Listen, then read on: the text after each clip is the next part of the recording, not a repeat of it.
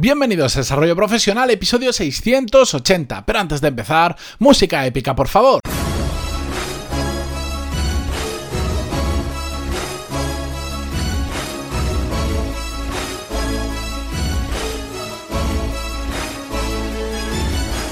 Muy buenos días a todos y bienvenidos una semana más, un lunes más a Desarrollo Profesional, el podcast donde hablamos sobre todas las técnicas, habilidades, estrategias y trucos necesarios para mejorar cada día en nuestro trabajo.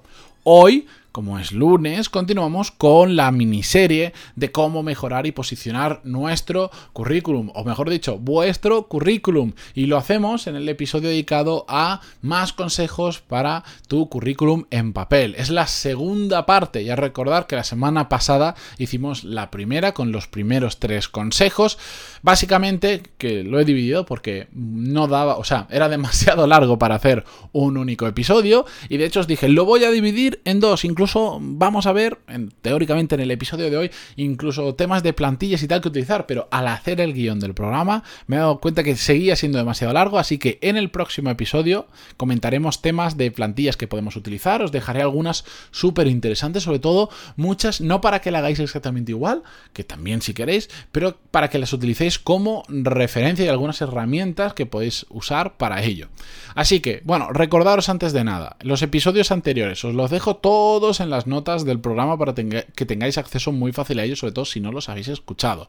Al final de la miniserie también voy a hacer una recopilación currada, con un resumen de cada uno, todo en una misma página, que seguro que os va a gustar mucho, pero para que os hagáis una idea, en el episodio 665 hicimos una introducción a la miniserie, en el episodio 670 hablamos de una, desde una perspectiva más estratégica de cómo tenemos que enfocar nuestro currículum, que es lo primero que tenemos que hacer antes de ponernos a escribirlo, y que es lo que la gran mayoría no hace. En el episodio 675 vimos consejos para tu currículum en papel, la primera parte, ¿de acuerdo? Y em, todo esto, como os he dicho, lo tenéis en la nota del programa y si no, cada uno de esos podéis acceder en pantaloni.es barra y ponéis el número del programa. Por ejemplo, pantaloni.es barra 675, 670, 665, el que queráis y así con cualquier episodio de los más de 680 episodios que hay hoy en día eh, subidos. Bien, vamos allá. Eh, recordar que la semana pasada los tres ejemplos muy rápidos, os los, os los resumo, son simplificar, poner todo en una cara y aportar valor. Escuchadlo si no lo habéis hecho porque aunque parezcan muy fáciles, mm, tiene su miga y, hay, que, hay que hacerlo con tranquilidad. La cuestión, primer consejo del día de hoy y como continuación, es que tenemos que poner muy fácil el contacto es decir, nuestro email y nuestro teléfono celular o como le queráis llamar, tiene que estar bien grande y destacado.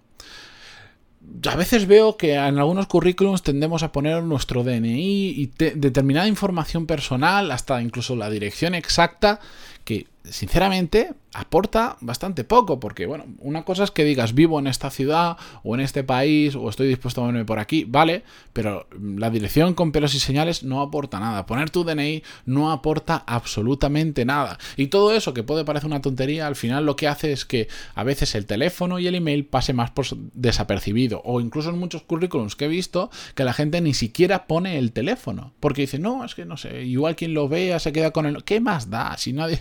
¿Cuántas veces os han llamado? Mm, porque alguien haya visto por ahí vuestro número y os empieza a molestar? Probablemente ninguna. Ponedlo porque normalmente en este tipo de, cosas o bien te envían un email, pero sobre todo te suelen llamar para hacer una primera criba telefónica. Así que eso tiene que estar en grande y en destacado. Eh, otro error que me he encontrado bastante es ver que en un currículum que tiene varias páginas dejamos para el final poner el contacto, el teléfono o el email. Y muchos dirán, pero, pero Matías, eh, si tienes interés, si tienen realmente interés en nuestro perfil, van a, mirar, van a mirarlo bien el currículum y nos van a llamar porque lo verán al final.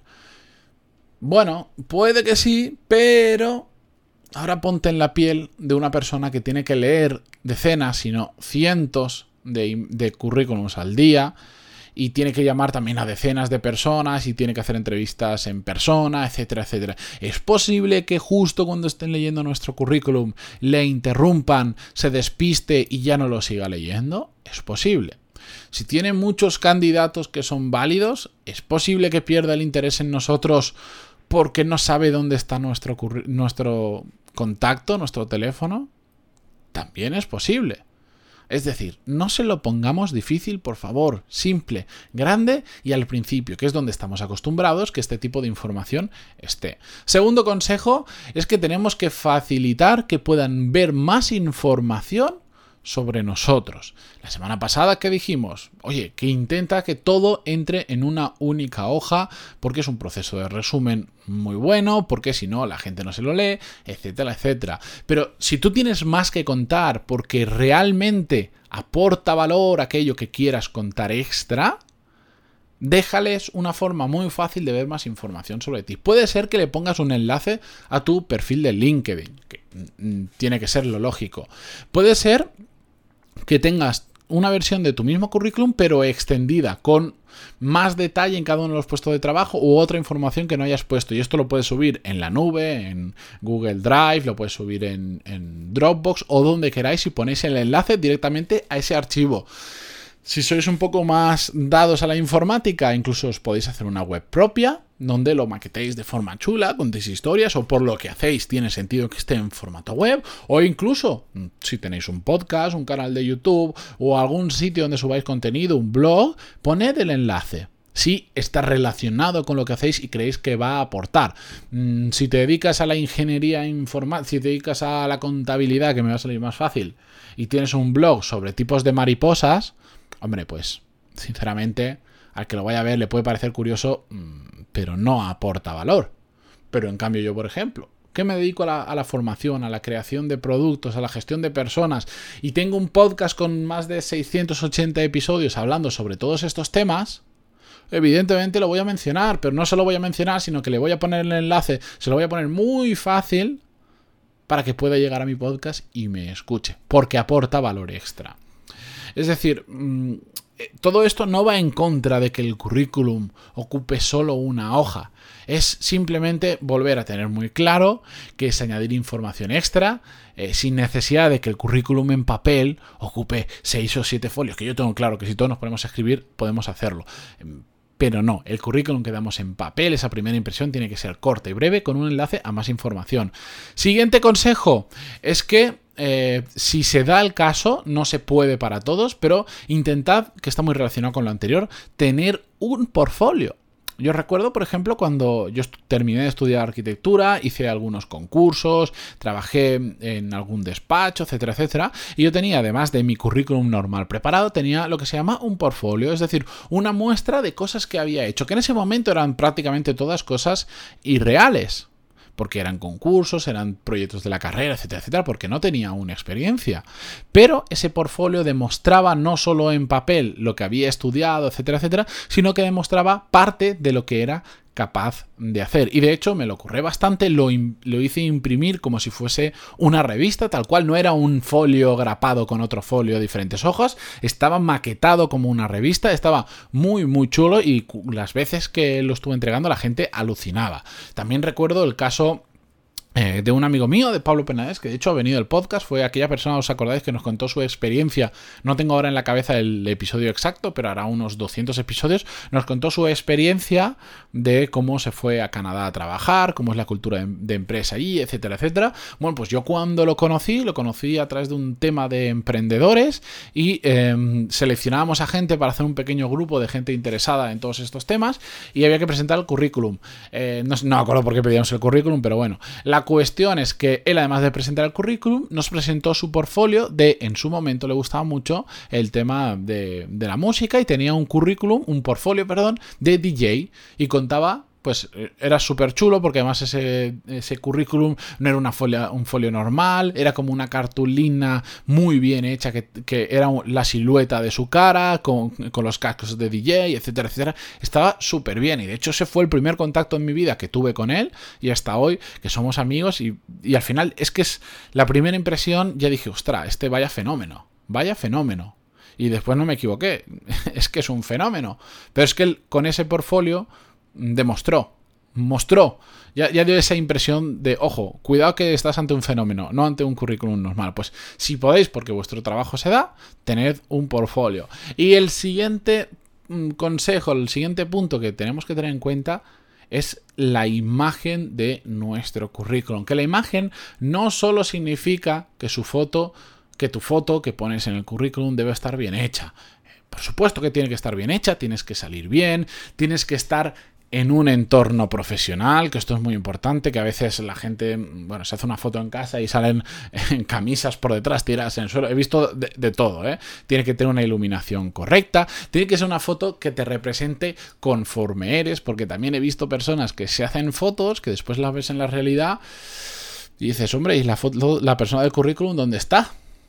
Y queráis que no, Em, el aspecto de la persona, lamentablemente, aunque creo que en algunos países ni siquiera es ilegal que tengan fotos, ni siquiera es legal que tengan los fotos los currículos, como pasa en Inglaterra, pero el aspecto de la persona también cuenta. Nos guste o no, pero eso es una regla del juego que está ahí. Por lo tanto, nos tiene que representar y no tiene que no tiene que hacer que cuando nos conozcan en persona se lleven una sorpresa eh, para mal. ¿De acuerdo? Esto es como cuando em, en las aplicaciones tipo Tinder y todo esto para ligar, hay quien tiene un arte especial para hacerse fotos y después eh, conoces a esa persona en la realidad y lamentablemente no se parece nada a la foto. Pues esto en el mundo profesional, ¿queréis que no? Pasa igual. Y para todo esto no hace falta ir a un estudio fotográfico, etcétera, etcétera. Con los medios que tenemos hoy en día, da más que de sobra. Con los móviles que tenemos, que tienen cámaras, en la gran mayoría de ellos muy buenas, es absolutamente suficiente. Es más, el hacer una foto, la haces en el exterior, donde por ejemplo, pues no te dé el sol de cara, la luz eh, sea homogénea, si es un día nublado es mejor porque la luz homogénea, o por lo menos tienes que estar en un sitio donde haya mucha luz, pero mm, que no hayan excesivas eh, luces y sombras, porque no queda bien, eh, que sea no hace falta, si no, pon en YouTube cómo hacer una buena foto de currículum. Yo van a salir cientos de vídeos donde lo explican muy fácil, sin necesidad de pagar y sin necesidad de montarse historias, que la podéis tener esta misma tarde. Y la imagen, además de la foto que tenemos que tener, es el aspecto que tiene el currículum, que debe ser profesional porque a veces nos pasamos de creativos. A veces tiramos de este tipo de plantillas que para algunos tipos de trabajo puede estar bien, pero para otros no. Por ejemplo, yo he visto un currículum que el fondo del currículum eran mm, mariposas rosas como volando.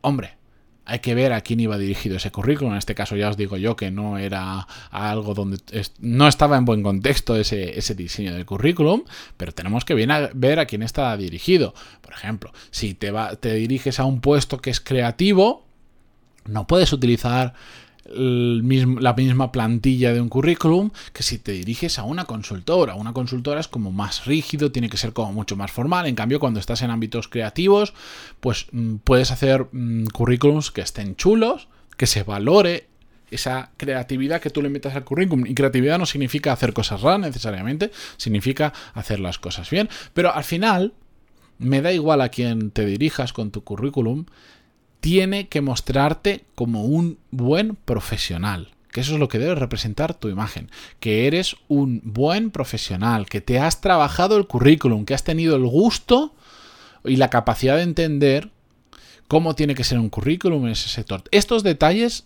cuentan más de lo que nos imaginamos. Recordar, el currículum es la primera imagen en la gran mayoría de ocasiones que una empresa y una persona que hay detrás de esa empresa seleccionando se lleva de nosotros. Presentaros a una consultora a buscar un trabajo con un currículum con mariposas rosas de fondo y ya os aseguro que o, la información que hay en el currículum básicamente te está diciendo era la mano derecha de Barack Obama y yo soy quien ha montado Repsol o va a estar complicado que os presten atención. Disculpad que se me ha caído un boli con el que estaba jugando con la mano. Con esto, eh, con estos consejos yo me despido. La semana que viene seguiremos con la miniserie, pero hay un ligero cambio. No va a ser el lunes, va a ser el martes. ¿Por qué? Porque el lunes es el día en el que este podcast eh, cumple tres años exactamente. Y por lo tanto voy a hacer un episodio sin guion, voy a comentaros diferentes temas, no quiero hacer un, episodio normal. No sé qué voy a hacer, tampoco vamos a hacer una fiesta, no, no, sé, no os estoy invitando a una fiesta, pero vamos a hacer algo diferente, ¿de acuerdo? Así que martes que viene vamos a continuar con esta miniserie, vamos ahí ya si ver plantillas, os voy a dar también más consejos, etcétera, etcétera. ¿De acuerdo? Muy bien. Se ha alargado un poco, pero gracias por estar ahí, por vuestras valoraciones de 5 estrellas en iTunes, vuestros me gusta y comentarios en iVoox. Y hasta mañana. Adiós.